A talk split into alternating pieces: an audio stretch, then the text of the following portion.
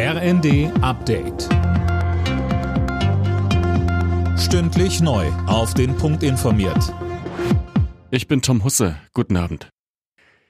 Die Ampel nimmt einen Teil der Sparpläne, die die Bauern getroffen hätten, zurück. Die Kfz-Steuerbefreiung bleibt, die Subvention des Agrardiesels wird peu à peu abgebaut. Landwirtschaftsminister Özdemir ist zufrieden.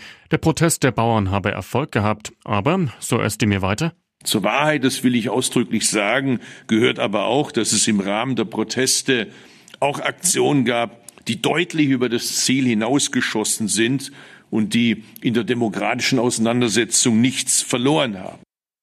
Dem Bauernverband ist der Kompromiss nicht genug. Er will an der Montag startenden Aktionswoche festhalten. Wir lassen niemanden allein. Das hat Kanzler Scholz bei seinem Besuch im Hochwassergebiet in Sachsen-Anhalt nochmal versprochen. Zunächst stehe jetzt aber erstmal die Katastrophenbewältigung an, ergänzte Umweltministerin Steffi Lemke. In Ostdeutschland sind Rentner finanziell besser gestellt als im Westen. Das geht aus einer Studie im Auftrag des Gesamtverbandes der deutschen Versicherungswirtschaft hervor. Mehr von Philipp Nützig.